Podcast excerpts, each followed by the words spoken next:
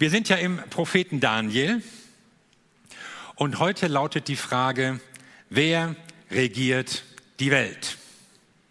Sind Sie es? Putin, Biden, Xi Jinping? Haben Sie sich die Welt sorgfältig aufgeteilt? Oder stecken Sie die Köpfe zusammen und sprechen sich möglicherweise ab?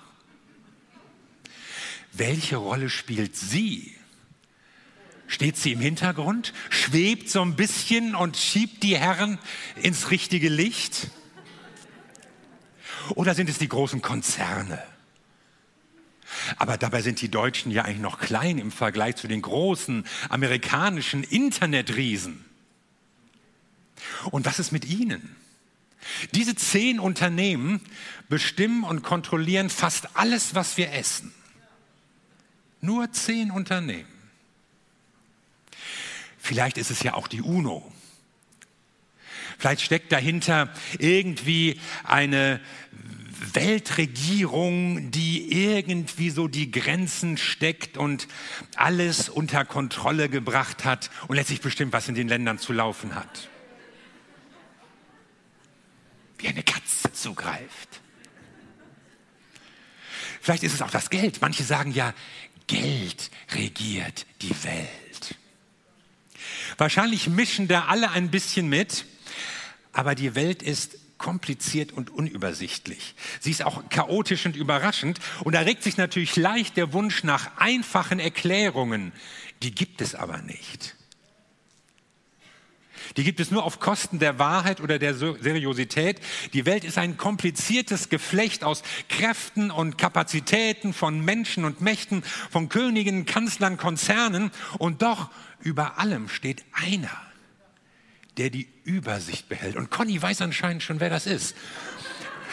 Es gibt einen allmächtigen Gott, der nicht alles bestimmt, wie es läuft, aber der dafür sorgt, dass am Ende alles zu einem guten Abschluss kommen wird. Und der immer wieder Hoffnung macht auf diese Herrschaft des Friedens und der Gerechtigkeit. Fragen wir uns doch mal durch hier. Wie können wir das überhaupt wissen? In Daniel 4 steht, der höchste Gott ist Herr über alle Königreiche der Welt.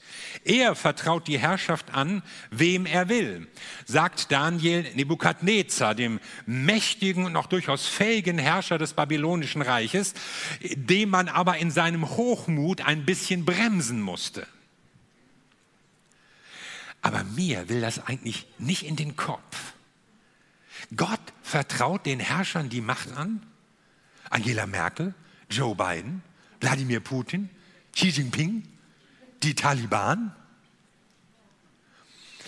Es dürfte ja weniger damit gemeint sein, dass Gott dafür sorgt, ganz bestimmte Leute an die Macht zu bringen, geschweige denn, dass er alle ihre Maßnahmen richtig findet, sondern es geht eher darum, dass die Herrscher sich nichts darauf einbilden sollen, sondern wissen, auch sie müssen sich für ihre Taten irgendwann verantworten. Wenn nicht hier, dann vor dem ewigen Schöpfer und Richter. Die Frage ist nicht, ob Gott unbedingt will, dass jetzt Nebukadnezar oder Belsazar oder wer auch immer irgendwas regiert, sondern es steht fest, dass diese Könige und auch alle anderen sich einmal vor Gott verantworten müssen. Und fest steht auch, dass Gott alle diese Herrscher sieht und dass er trotz ihrer Ambitionen, trotz des Bösen, trotz ihrer Machtgier und was sie vielleicht alles noch vorhaben, trotz der bösen Mächte, die vielleicht sogar dahinter stecken, mit seiner Welt zu seinem Ziel kommt. Ich will euch ein Beispiel sagen. Schaut euch mal das Volk Israel an, die Juden. Es stand schon in der Bibel vor über 2000 Jahren, dass Gott sein zerstreutes Volk einmal wieder sammeln wird. Aber danach sah es gar nicht aus.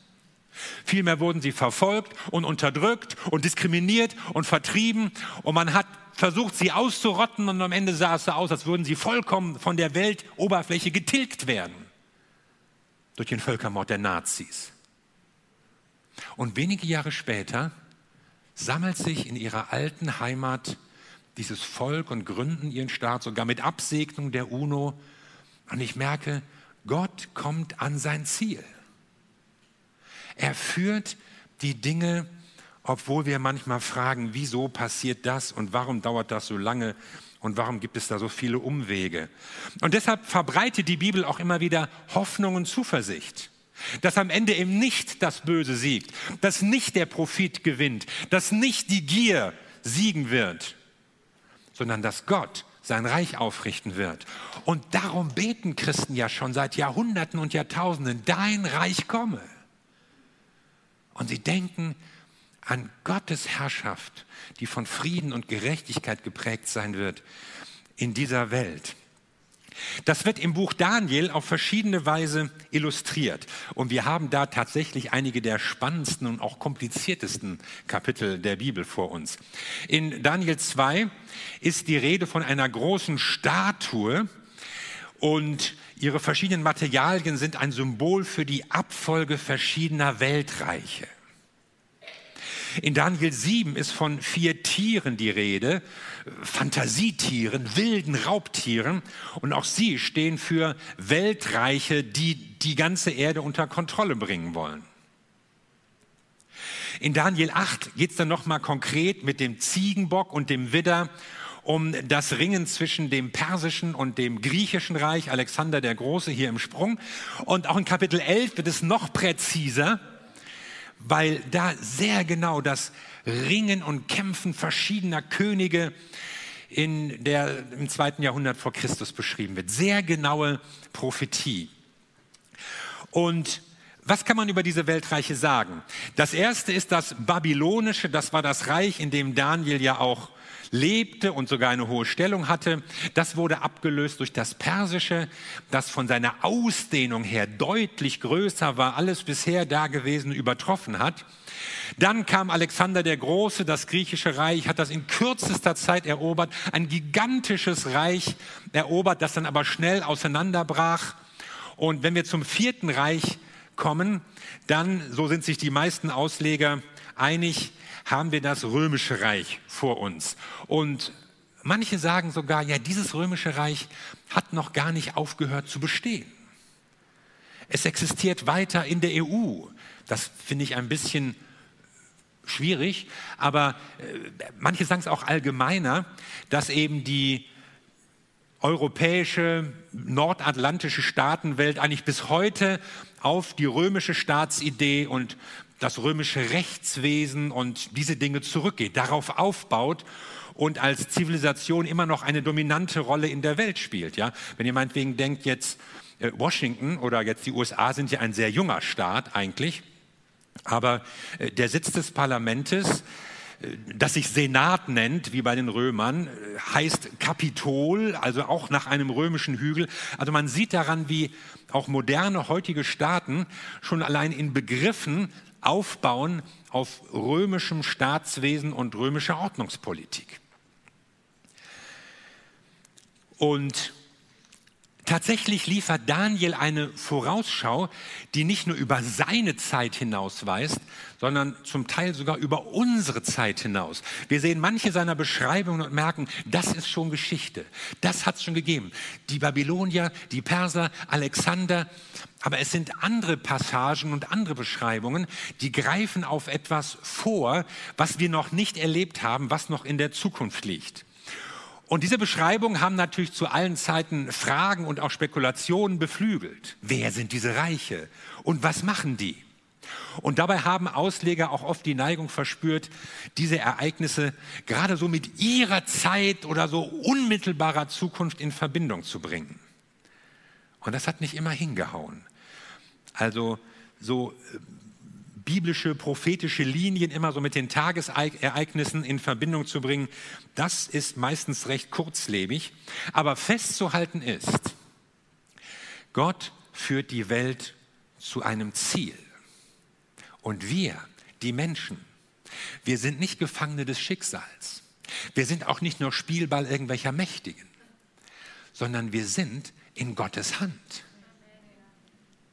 Und wir alle, sogar die großen Herrscher, Sie werden sich einmal vor Gott verantworten müssen. Und sowas war in der damaligen Zeit absolutistischer, selbstherrlicher Gewaltherrscher ein absolutes Novum. Daniel ist der erste Mensch der Welt, der überhaupt Geschichte als einen zielgerichteten Prozess versteht. Der eben nicht nur das Gefühl hat, es geht alles drunter und drüber und dreht sich in Kreisen und mal gucken, wann wir unter die Räder kommen, sondern der wusste, das läuft auf ein Ziel zu und dieses Ziel hat Gott der Welt gesetzt. Gott hat andere Pläne als die Mächtigen dieser Welt. Wo die Herrscher Macht suchen, da sucht Gott den Frieden. Wo die Herrscher unterdrücken, da sorgt Gott für Gerechtigkeit. Wo die Herrscher sich bereichern, da will Gott Gesundheit und Wohlstand unter den Menschen verbreiten. Und das ist sein Ziel mit uns, mit der Welt, mit der Geschichte. Und wenn die Bibel vom Reich Gottes spricht, dann meint sie eben etwas ganz anderes, als wir sonst unter Machtentfaltung und Gewaltherrschaft und wer ist der Stärkste und so verstehen, sondern sie spricht von einer Welt, in der Gottes Wille umgesetzt wird und in der Frieden und Gerechtigkeit herrschen. Davon sprachen die Propheten Israels und diese Hoffnung bewegt uns durch die Jahrhunderte. So, was lässt sich jetzt über diesen Herrscher hier sagen? Hier kommt nämlich ein Herrscher vor an verschiedenen Stellen, der sich besonders hervortut durch seinen Hass gegen Israel, durch seine Aggression gegen die Juden und gegen das Böse, was er dort anstiftet. Und die Ausleger sind sich einig, dass wir es hier mit einem gewissen Antiochus zu tun haben. Antiochus Vierte. Er war König von Syrien. Hier haben wir ein Bild. Die Fotografien waren leider nicht mehr verfügbar von ihm. Und Antiochus war einer der Herrscher in einem Nachfolgereich von Alexander dem Großen. Man nennt es auch das Seleukidenreich. Und er war eigentlich im Dauerkrieg mit dem Ptolemäerreich in Ägypten. Und man sieht, dass Israel, Jerusalem, die Juden so genau an der Schnittstelle dieser beiden ringenden Großmächte liegt. Und dieses Gebiet war jahrzehntelang umkämpft und es sah so aus, als würde dieses kleine Volk zwischen den Gewaltigen einfach zerrieben werden.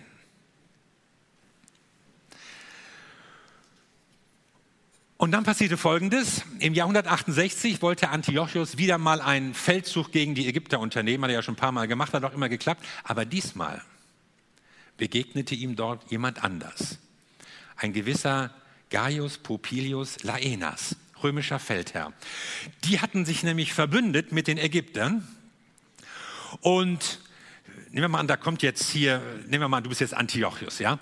Und Antiochus kam und Laenas trat ihm entgegen und sagt, diesmal nicht, du ziehst wieder ab, wir sind jetzt hier mit den Ägyptern verbündet. Die Römer wollten nämlich nicht, dass die Macht der Seleukiden wieder zugenommen hat. Und Antiochus wollte sich natürlich nichts sagen lassen und nö, jetzt muss ich mir überlegen, brauche ich Bedenkzeit.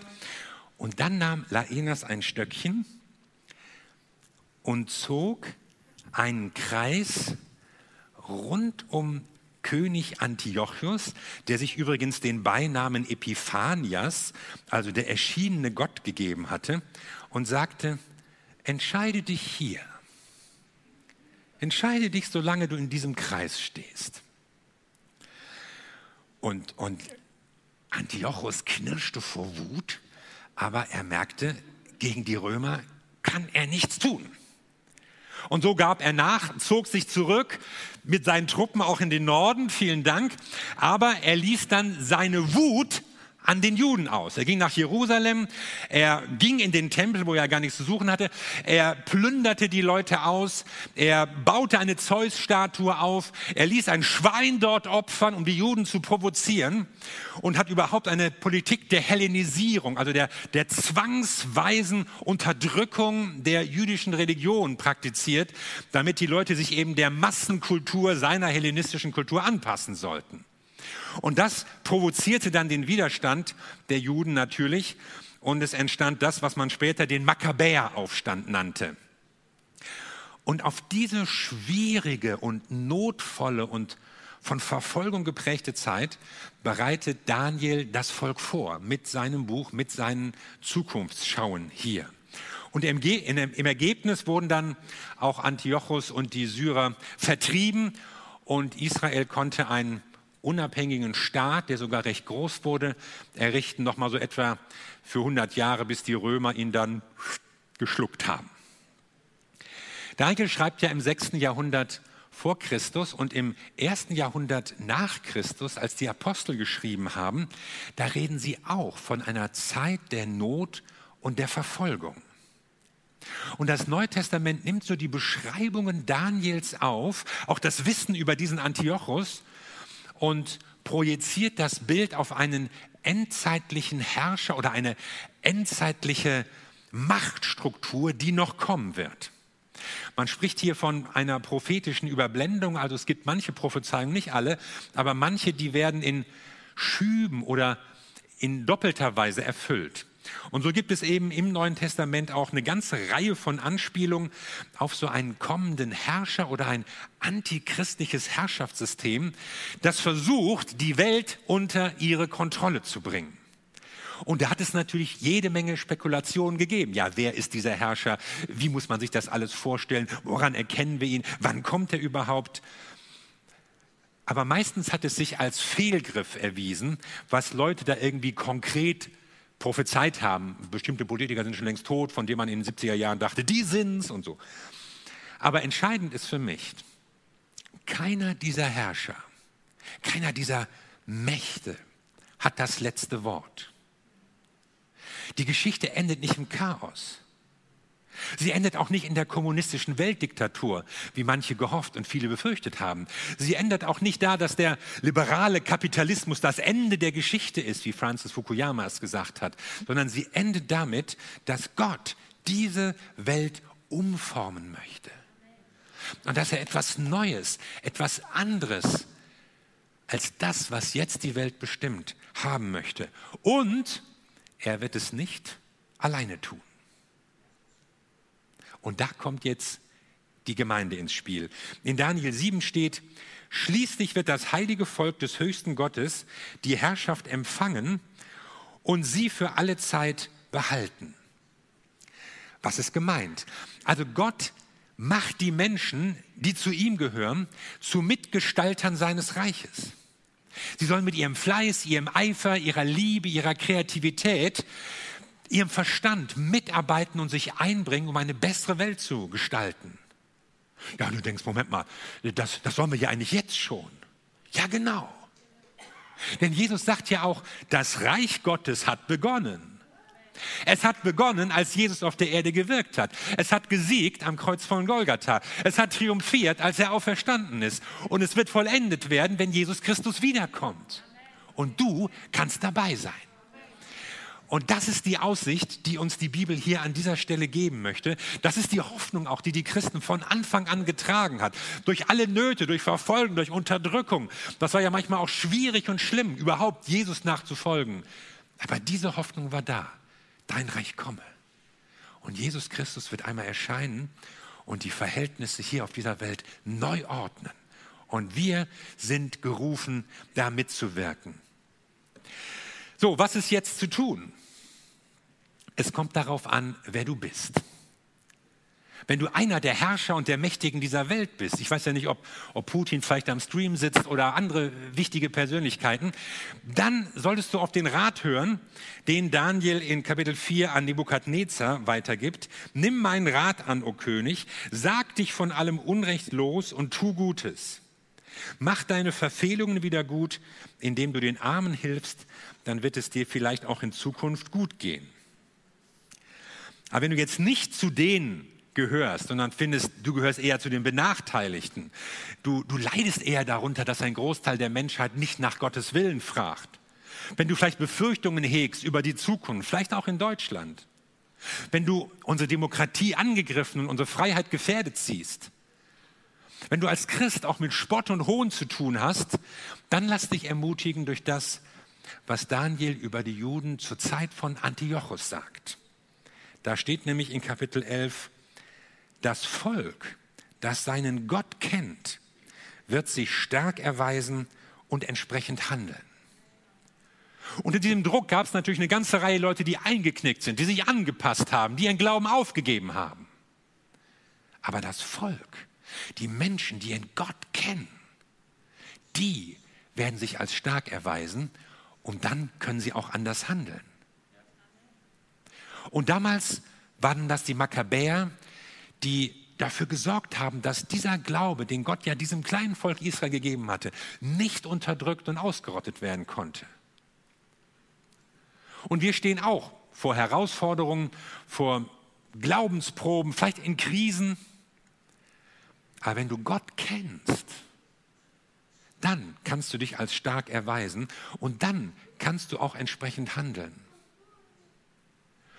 Und das ist es, warum Daniel diese Dinge schreibt.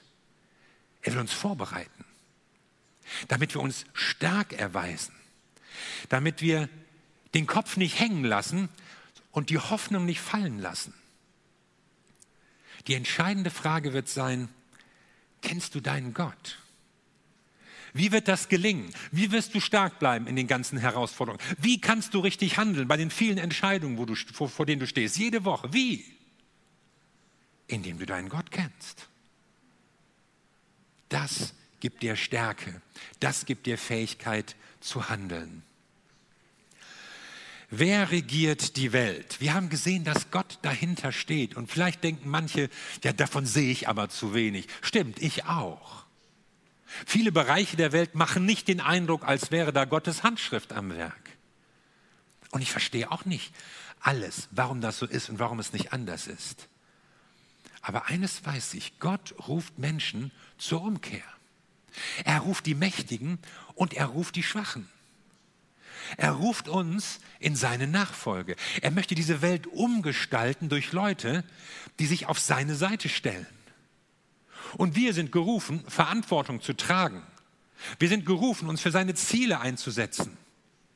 Wir sind gerufen, Menschen zum Glauben einzuladen und uns für Frieden und Gerechtigkeit einzusetzen. Gott will in dieser Welt durch uns gestalten, herrschen, regieren, durch Menschen, die ihm nachfolgen. Und er wird wiederkommen. Eines Tages wird Jesus selbst kommen. Er wirkt jetzt schon durch seine Gemeinde. Aber er wird erscheinen. Davon waren die ersten Christen überzeugt. Und er wird seine Pläne zu Ende bringen.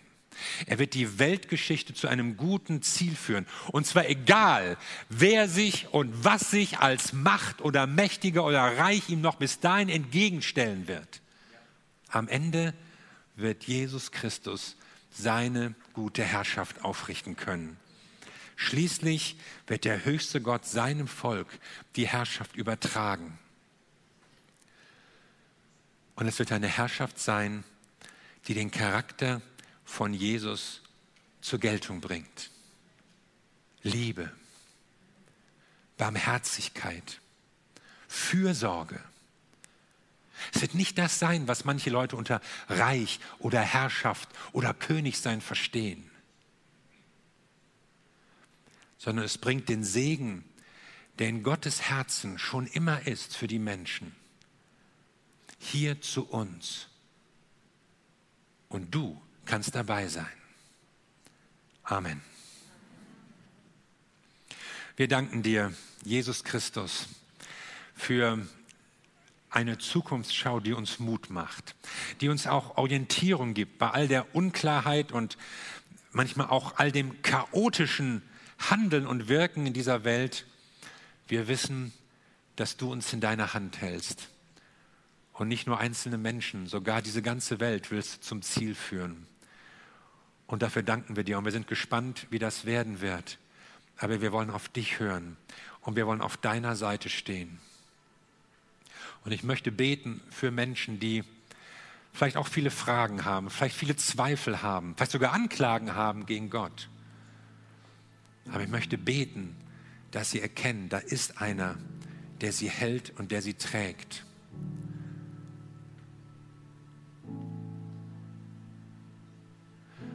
Und vielleicht hast du das gehört und du hast auch so den Wunsch in deinem Herzen, ja, ich, ich möchte Gott kennen. Ich möchte auf der richtigen Seite stehen. Ich möchte auf Gottes Seite stehen. Da lade ich dich einfach ein, so in einem persönlichen Gebet, das für dich mal auszudrücken. Lass uns mal so einen Moment der Stille haben, hier oder auch zu Hause. oder wo auch immer du schaust und du kannst zu Gott beten und ihm sagen, Gott, ich möchte auf deiner Seite stehen. Gott, ich möchte dich kennen, weil ich diese Stärke brauche, weil ich wissen möchte, wie ich handeln kann.